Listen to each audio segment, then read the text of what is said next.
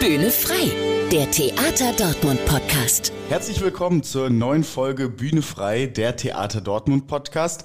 Ich bin Julian Schildheuer und an meiner Seite sitzt heute Andrea Höfer. Hallo. Hallo. Andrea, du bist äh, Musikvermittlerin hier am Theater Dortmund.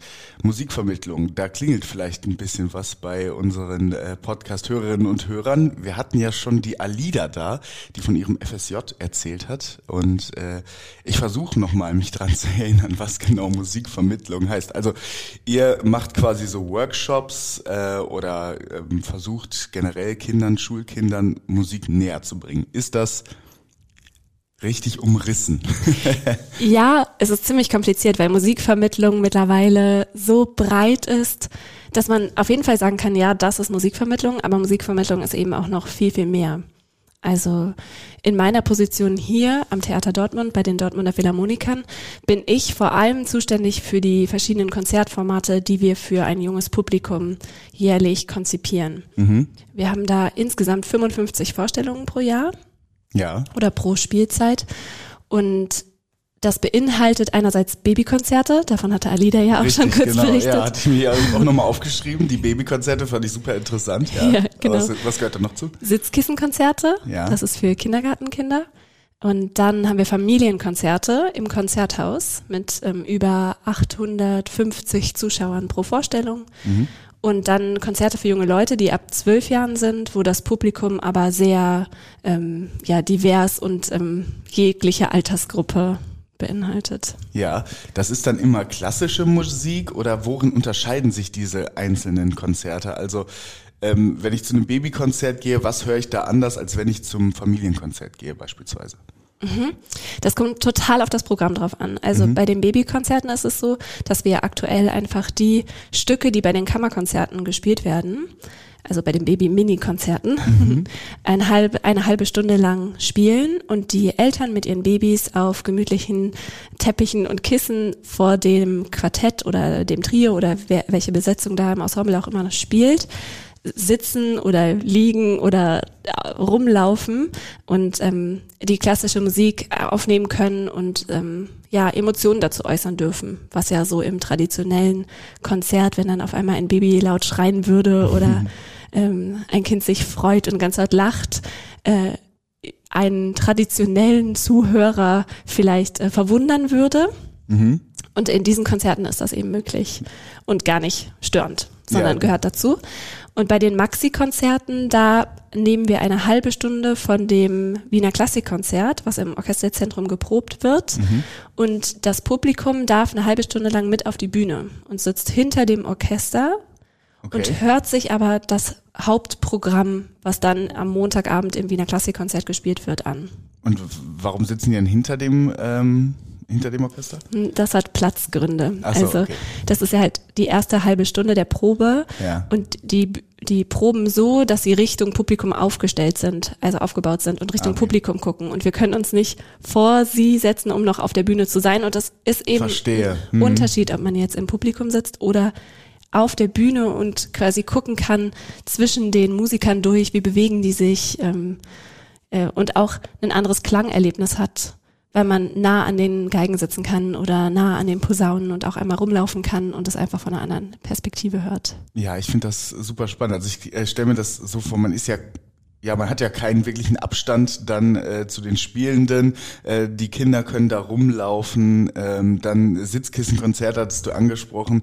Äh, das klingt für mich eigentlich nach einer ganz entspannten, chilligen Atmosphäre und dann hört man da einfach die Musik. Also quasi ähm, ich sag's jetzt mal so, also man hört quasi wie im Wohnzimmer ein Klassikkonzert einfach. Ja. Nur, dass halt live gespielt ist. Ja, und natürlich der Unterschied zwischen, äh, also aus der Konserve oder live sehr groß ist, weil es mit der, mit dem Emotionen und dem, was wir fühlen, das Ganze viel intensiver macht und man das auch in der Wirkung oder der Auswirkung in den Kindern merkt.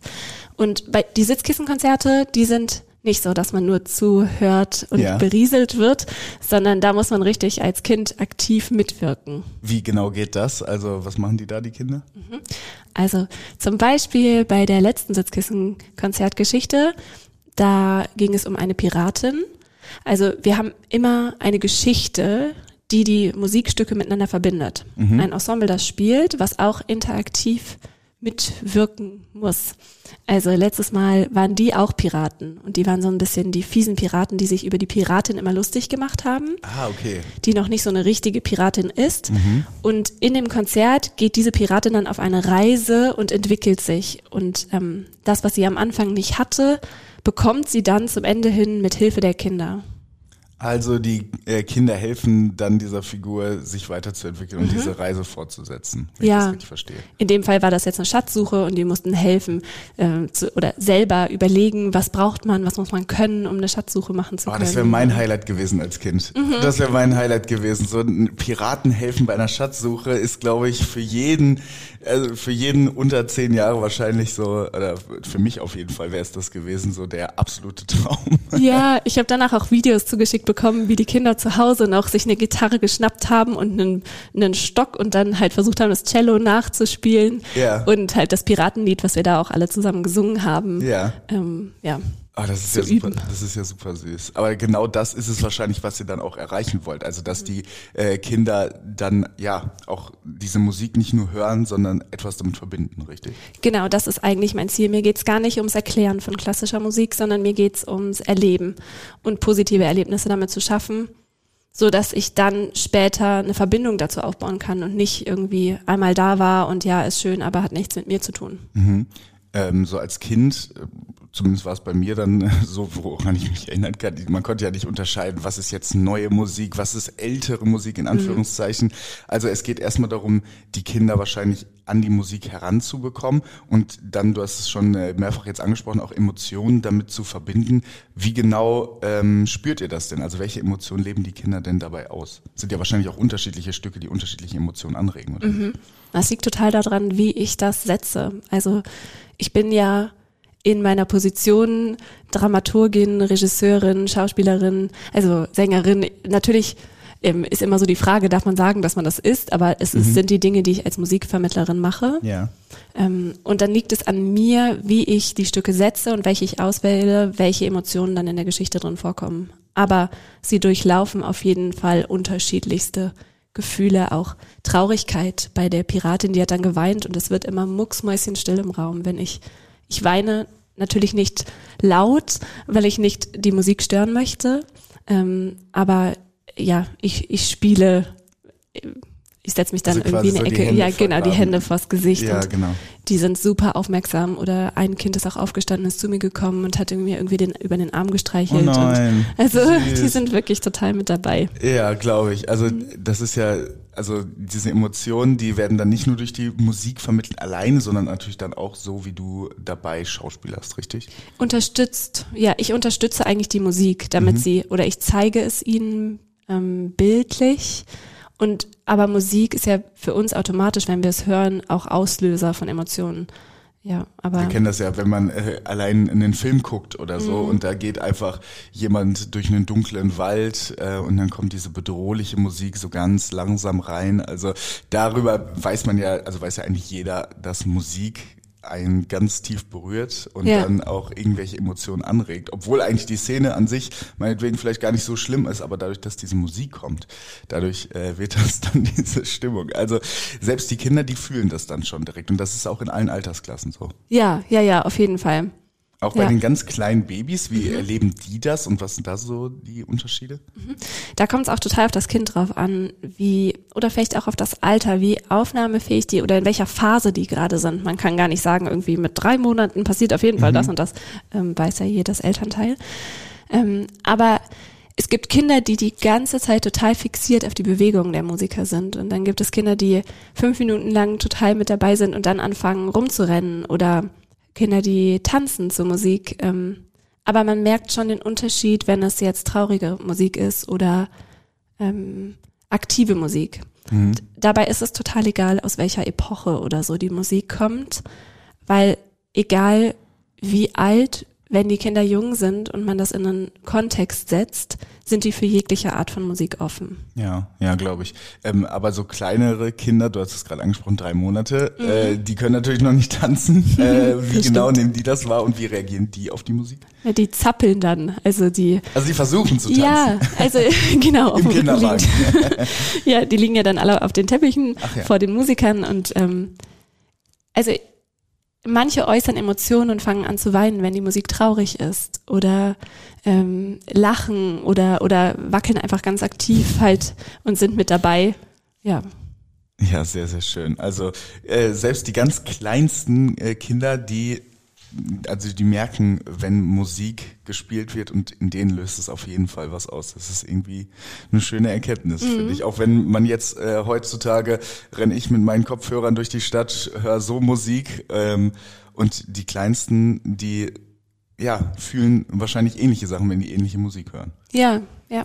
Verrückt. Ähm, jetzt ähm, bist, ist das jetzt nicht das Einzige, was du machst, sondern du arbeitest auch noch bei der Expedition Klassik. Ist das richtig? Mhm. Also die Expedition Klassik ist eigentlich der Überbegriff. Ah, das ist der Überbegriff für alles. Für okay. alle Vermittlungsformate der Philharmoniker. Also ah, okay. das beinhaltet die Konzerte, das beinhaltet das Tiny Music House und das beinhaltet die Probenbesuche, die wir machen oder jegliche.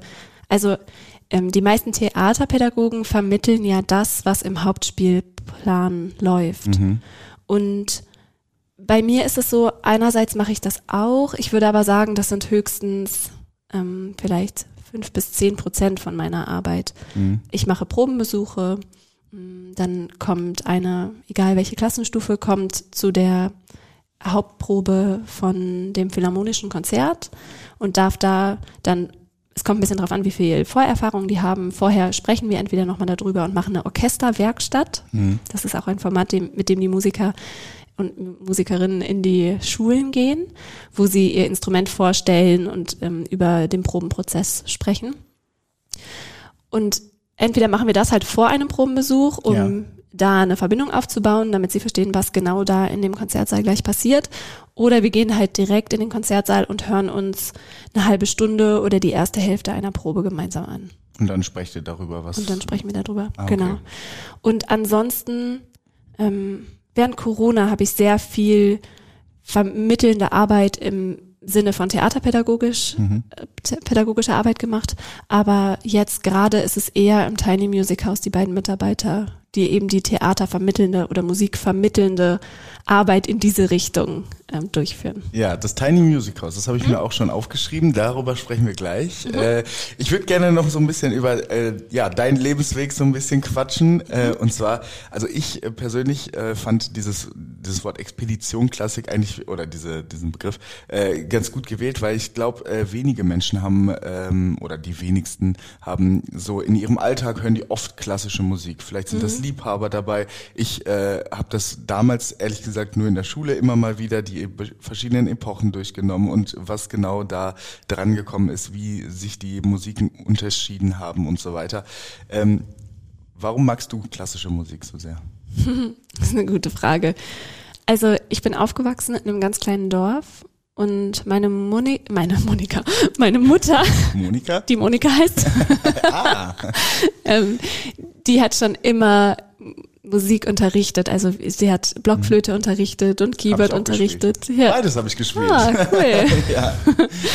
Und von daher hat Musik immer irgendwie schon eine Rolle gespielt. Aber es gab keine Musikschule bei, bei uns im Dorf oder in der Nähe, auch nicht in der nächsten mhm. Stadt. Äh, die nächste Musikschule war, glaube ich, über eine halbe Stunde Autofahrt oder mehr entfernt. Und ich habe Querflöte angefangen zu spielen, als ich sieben Jahre alt war mhm. und habe das bei der Freiwilligen Feuerwehr gelernt. Ah, okay, im Spielmannszug. Ja, genau. Ja. genau. Und Interessant. ja, das waren, also ich hatte immer wieder Hoch und Tiefs, wie man das halt so hat und ähm, wurde halt klar gefördert in dem Sinne, dass ich gepusht wurde, weiterzumachen. Mhm. Aber ich hatte nie Kontakt zu einem symphonischen Orchester. Ich habe das nie spielen gehört. Und das aller, allererste Mal erst, als ich 19 Jahre alt war. Und ich war mit 16, nee, Quatsch, doch. mit 16 war ich ein Jahr in Amerika, da habe ich so ein bisschen mehr Kontakt dazu gehabt, Mhm. aber auch da war es nur ein Blasorchester, in dem ich gespielt habe. Und dann war ich nach dem Abi in Frankreich für ein Jahr und hatte an einem Konservatorium in Cannes eine richtig, richtig gute Lehrerin. Ähm, und vorher auch schon eine tolle Querflötenlehrerin, die mich sehr inspiriert hat, halt in die Richtung zu gehen. Aber du, das, da hast du ja schon relativ früh gemerkt, so, okay, das ist vielleicht nicht nur ein Hobby, sondern Mhm. das will ich auch äh, noch weitermachen. Ja, ja, ja. Also nachdem ich in Amerika war, war die Flöte für mich immer wichtiger geworden ähm, und immer mehr Inspiration da eben beruflich auch was mitzumachen. Ja. Und dann durch die Zeit äh, in Frankreich auch ist es dann möglich geworden, dass ich eben Aufnahmeprüfungen bestanden habe an den Hochschulen in Deutschland Ja. und dann mich für Münster entschieden habe. Also ähm, ich habe da an der Musikhochschule studiert, erst nur Querflöte und habe dann nach einem halben Jahr zusätzlich noch elementare Musik dazu genommen.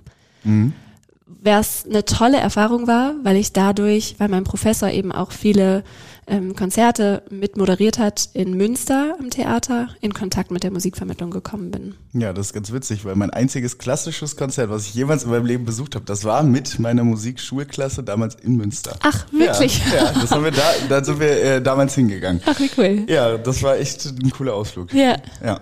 Ähm, wie warst du denn so als Kind äh, beim Proben? Du hast gesagt, du hattest Hoch und Tiefs. Bei mir war es so, ich war immer so, wenn es ein ganz langsames Stück war, was ich äh, proben musste auf meiner Blockflöte, dann war ich irgendwie nicht so ganz so motiviert. Aber wenn es dann irgendwie so ein bisschen ja, schneller war und ich daran auch Spaß hatte, dann konnte man mich da fast gar nicht wegkriegen. Wie war es bei dir beim äh, Proben? Warst du da sehr diszipliniert? Musstest du diszipliniert sein oder war es auch so hin und her? Also auf jeden Fall hin und her, aber was mir am meisten Spaß gemacht hat, war, wenn ich mir in der Musik Geschichten ausgedacht habe oder Bilder reingemalt habe und wusste, okay, jetzt in diesem Moment möchte ich eine Blumenwiese äh, ausdrücken oder Ah, das ist ja so. spannend. Ja. ja, ja. Und dann hast du dich quasi in diesen eigenen Film reinbegeben. ja. Ist ja so ähnlich wie bei der Musikvermittlung heute bei in deinem Job, oder nicht? ja, ja, genau. Ja. Witzig. Ja, cool. Und es ist auch der Unterschied zu früher war für mich Tanz und Musik immer nur ein Folgen von Reihenfolgen und ähm, Tönen oder Bewegungen, weil bei uns auf dem Dorf gab es dieses den Ausdruck in der Musik und in der Bewegung irgendwie. Das kannte ich überhaupt nicht. Das hat keiner gemacht oder mir nicht gezeigt. Also zu der Musik zu tanzen, meinst du? Oder? Nee, oder auch das Musik wirklich zu fühlen und zu machen. Das kam erst mit der Zeit. Ich weiß nicht, ob das bei jedem so ist und im, einfach durch das Alter kommt, aber ich glaube, es kommt auch sehr darauf an, wem man begegnet und wie es vermittelt wird, Ja, auf jeden Fall. ähm, was Musik noch alles sein kann oder was Bewegung noch alles sein kann und wie ich mich damit ausdrücken kann. Und das ist mir in meinen Formaten, die ich entwickle, halt auch sehr wichtig, dass man lernt, es ist nicht nur Wissen und Reihenfolgen, denen ich folge, sondern es ist verbunden mit Emotionen und Ausdruck und ich kann mich damit ausdrücken oder ich kann durch die Musik lernen, ähm, Emotionen umzuändern oder zu filtern oder ja. Wann kamst du zu dieser Erkenntnis? War das relativ früh dann auch oder? Also bei der Flöte auf jeden Fall so, weiß nicht, ab 16, 17, Ja. dass ich das verstanden habe. Und im Tanz ab, ich habe ähm, elementares Tanztheater auch studiert Mhm. in Münster und dann halt im Studium, weil ich einfach eine super gute Lehrerin hatte. Mhm. Okay. Ja, also äh, heutzutage ähm, Tanzen und Musik, das gehört ja eigentlich zusammen. Jeder verbindet das ja auch eigentlich miteinander. Mhm. Ähm, ja, ich habe damals aber auch nicht zu meiner Blockflöte getanzt. Ja. Meine Eltern sind vielleicht tanzen aus dem Raum gegangen, weil ich so schlecht gespielt habe. Aber ähm, ja, anderes Thema. Wir haben es schon angesprochen, das Tiny Music House ist ja auch eines äh, der Projekte, die du betreust. Dann was genau ist das? Ja, als ich hier hinkam vor vier Jahren, hatten wir keine Schulkonzerte. Also die anderen Theatervermittler können ja den Lehrern immer anbieten, dass sie vormittags in irgendeine Vorstellung kommen können, meistens zumindest. Und ich konnte immer nur sagen, ja, äh, Probenbesuch und ansonsten Wochenende oder Montagabends die Konzerte für junge Leute. Aber dass Schulklassen da im Gesamten hinkommen, ist eher selten. Also man braucht einfach einen engagierten Lehrer dafür. Und ähm, ich wollte aber unbedingt, dass nicht alle Kinder in Dortmund erst mit dem Orchester in Berührung kommen, wenn sie älter sind äh, und von sich aus gehen, wo halt die Frage ist, gehen sie dann von sich aus? Oder wenn sie Eltern haben, die sagen, komm, wir gehen jetzt. Und ich hatte mich in meiner vorherigen Position und auch im, einfach in meiner Freizeit viel mit Tiny-Häusern auseinandergesetzt, mhm. weil ich auch in Neuseeland ein halbes Jahr im Auto gelebt habe und das ausgebaut habe und ähm, ja, ich das einfach spannend finde. Ja. Und dann gab es die Möglichkeit, über neue Wege einen Förderantrag zu stellen. Und ich dachte, wir brauchen ein Format, mit dem wir zu den Leuten hingehen, in die Grundschulen rein und mhm. da klassische Musik vermitteln und Kontakt zum Orchester aufstellen oder aufbauen. Und das aber so, dass es eben nicht ähm, gelehrt ist im Sinne von äh, ich hebe meinen Zeigefinger und sage, du musst jetzt das und das wissen und verstehen, sondern durch Spaß und Ausprobieren ähm, automatisch passiert, dass sie Neues miterleben und mitbekommen. Und deswegen ist in meinem Antrag die Idee gewesen, dass wir ein Tiny House auf, auf Rädern haben. Da mhm. drin befindet sich ein kleiner Workshop-Raum, eine Minibühne, ein Tonstudio und ein, ein, eine Musikhörecke, wo normalerweise das Bett oben ist ja. und eine ausklappbare Bühne was leider beim Bau nicht funktioniert hat und deswegen jetzt so eine aufbaubare Bühne ist. Ja, ja. Und in, innen drin in dem Haus oder zu dem Haus dazu gehören zwei Mitarbeiterinnen, mhm. eine Musikvermittlerin und eine Mediengestalterin. Weil wir durch den Zugang, den Kinder automatisch zu digitalen Medien haben, also wenn man einem Kind ein Tablet in die Hand drückt heutzutage, weiß es ja sofort wie und was und äh, probiert einfach aus. Und diese Experimentierfreude nutzen wir aus um die klassische Musik ähm, zu vermitteln und dann einen Bezug aufzubauen. Okay, also ihr habt dieses ganz kleine Haus äh, mit der ausbaubaren Bühne, mit mhm. der Musikhörecke. Auf wie viel Quadratmetern ist das Ganze? Mhm.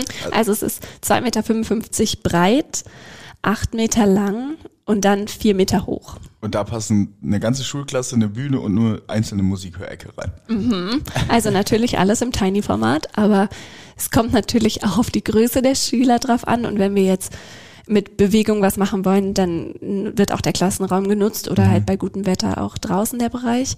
Aber es ist möglich, eine ganze Schulklasse da reinzubekommen, gerade wenn irgendwie Präsentationen sind und die ähm, zum Beispiel eine Woche lang einen Song entwickelt haben oder ein Hörspiel selber, mhm. dass sie das dann aufnehmen und gleichzeitig den anderen präsentieren, die auch mit im Raum sind. Das heißt, ihr vermittelt diese klassische Musik so, indem die Schülerinnen und Schüler selber die Musik machen können. Mal so, mal so. Also ähm, es geht auch darum, selber zu komponieren und eigene Songs zu entwickeln oder eigene Stücke. Aber es geht auch in die Richtung, dass wir ein bestimmtes Werk haben und die überlegen lassen, was verbinde ich damit, also wonach klingt das für mich, was passiert da, welche Bilder entstehen automatisch im mhm. Kopf, welche Farben? Und was hat vielleicht der Komponist gedacht, während er das komponiert hat? Und darüber dann sie sich selber entweder eine Geschichte ausdenken und die zur Musik präsentieren oder eben es gab auch schon ein äh, Interview, was dann entstanden ist, wo Komponisten, also die Kinder haben die, die, die Komponisten gespielt, okay. ähm, in so einem Radio-Interview oder Fernsehinterview. Oder das war eine Podcast, Presseshow. So, so genau. ja, ja, richtig. Die haben so eine Pressekonferenz gemacht, wo die einfach über ihre Stücke berichtet haben und Fragen ah. beantwortet haben von Reportern, wie sie dazu kamen, das zu komponieren und so. Und da ist auch der Kreativität keine Grenzen gesetzt. Ja. Also da darf man alles äh, dazu zu der Musik entwickeln. Ja, genau. Das ist ja spannend. Also sowas hatte ich nie. Bei uns wurde immer nur gesagt, ja, äh, hört euch das mal an, lest die Noten mhm. und äh, ja, was, was hat er damit ausgesagt? Und dann gab es richtig und falsch und das war so ein bisschen wie bei einer Gedichtsanalyse in Deutsch. Yeah. Äh, aber so ein, so ein Workshop, ähm, wie lange geht der dann an so einer Schule? Ist das dann nur ein Tag? Ist das eine Woche? Also wir stehen immer vier bis sechs Wochen auf dem Schulhof mhm. und es ist ein Entwicklungsprozess. Wir gucken, am Anfang war es so, dass wir zwei Schulklassen innerhalb von einer Woche hatten, aber immer eine Woche lang. Mittlerweile haben wir es ein bisschen runtergekürzt und es ist nur noch eine Schulklasse, einfach um intensiver arbeiten zu können. Mhm. Also gerade ist es so, dass ein Workshop eine Woche mit einer Klasse ist. Und dann äh, über diese Zeit werden dann diese Formate quasi entwickelt mit den. Genau, man entscheidet vorher mit den Lehrern zusammen, welchen Workshop ähm, die Schülerinnen und Schüler dann machen. Mhm. Und dann haben sie eine Woche, wo eben an diesem Projekt dann gearbeitet wird. Und am Ende der Woche nehmen sie dieses digitale Produkt, was daraus entstanden ist, mit nach Hause. Ah, okay. Das ist äh, echt eine coole Idee, auch äh, dass man da hinkommt. Also mhm. wie gesagt, wir sind damals bis nach Münster gefahren. Ich komme aus der Nähe von Bielefeld eigentlich und dann da hinzufahren, auch abends an einem Montagabend, das ja. ist dann äh, oder Dienstagabend, ich weiß gar nicht mehr, wann es war.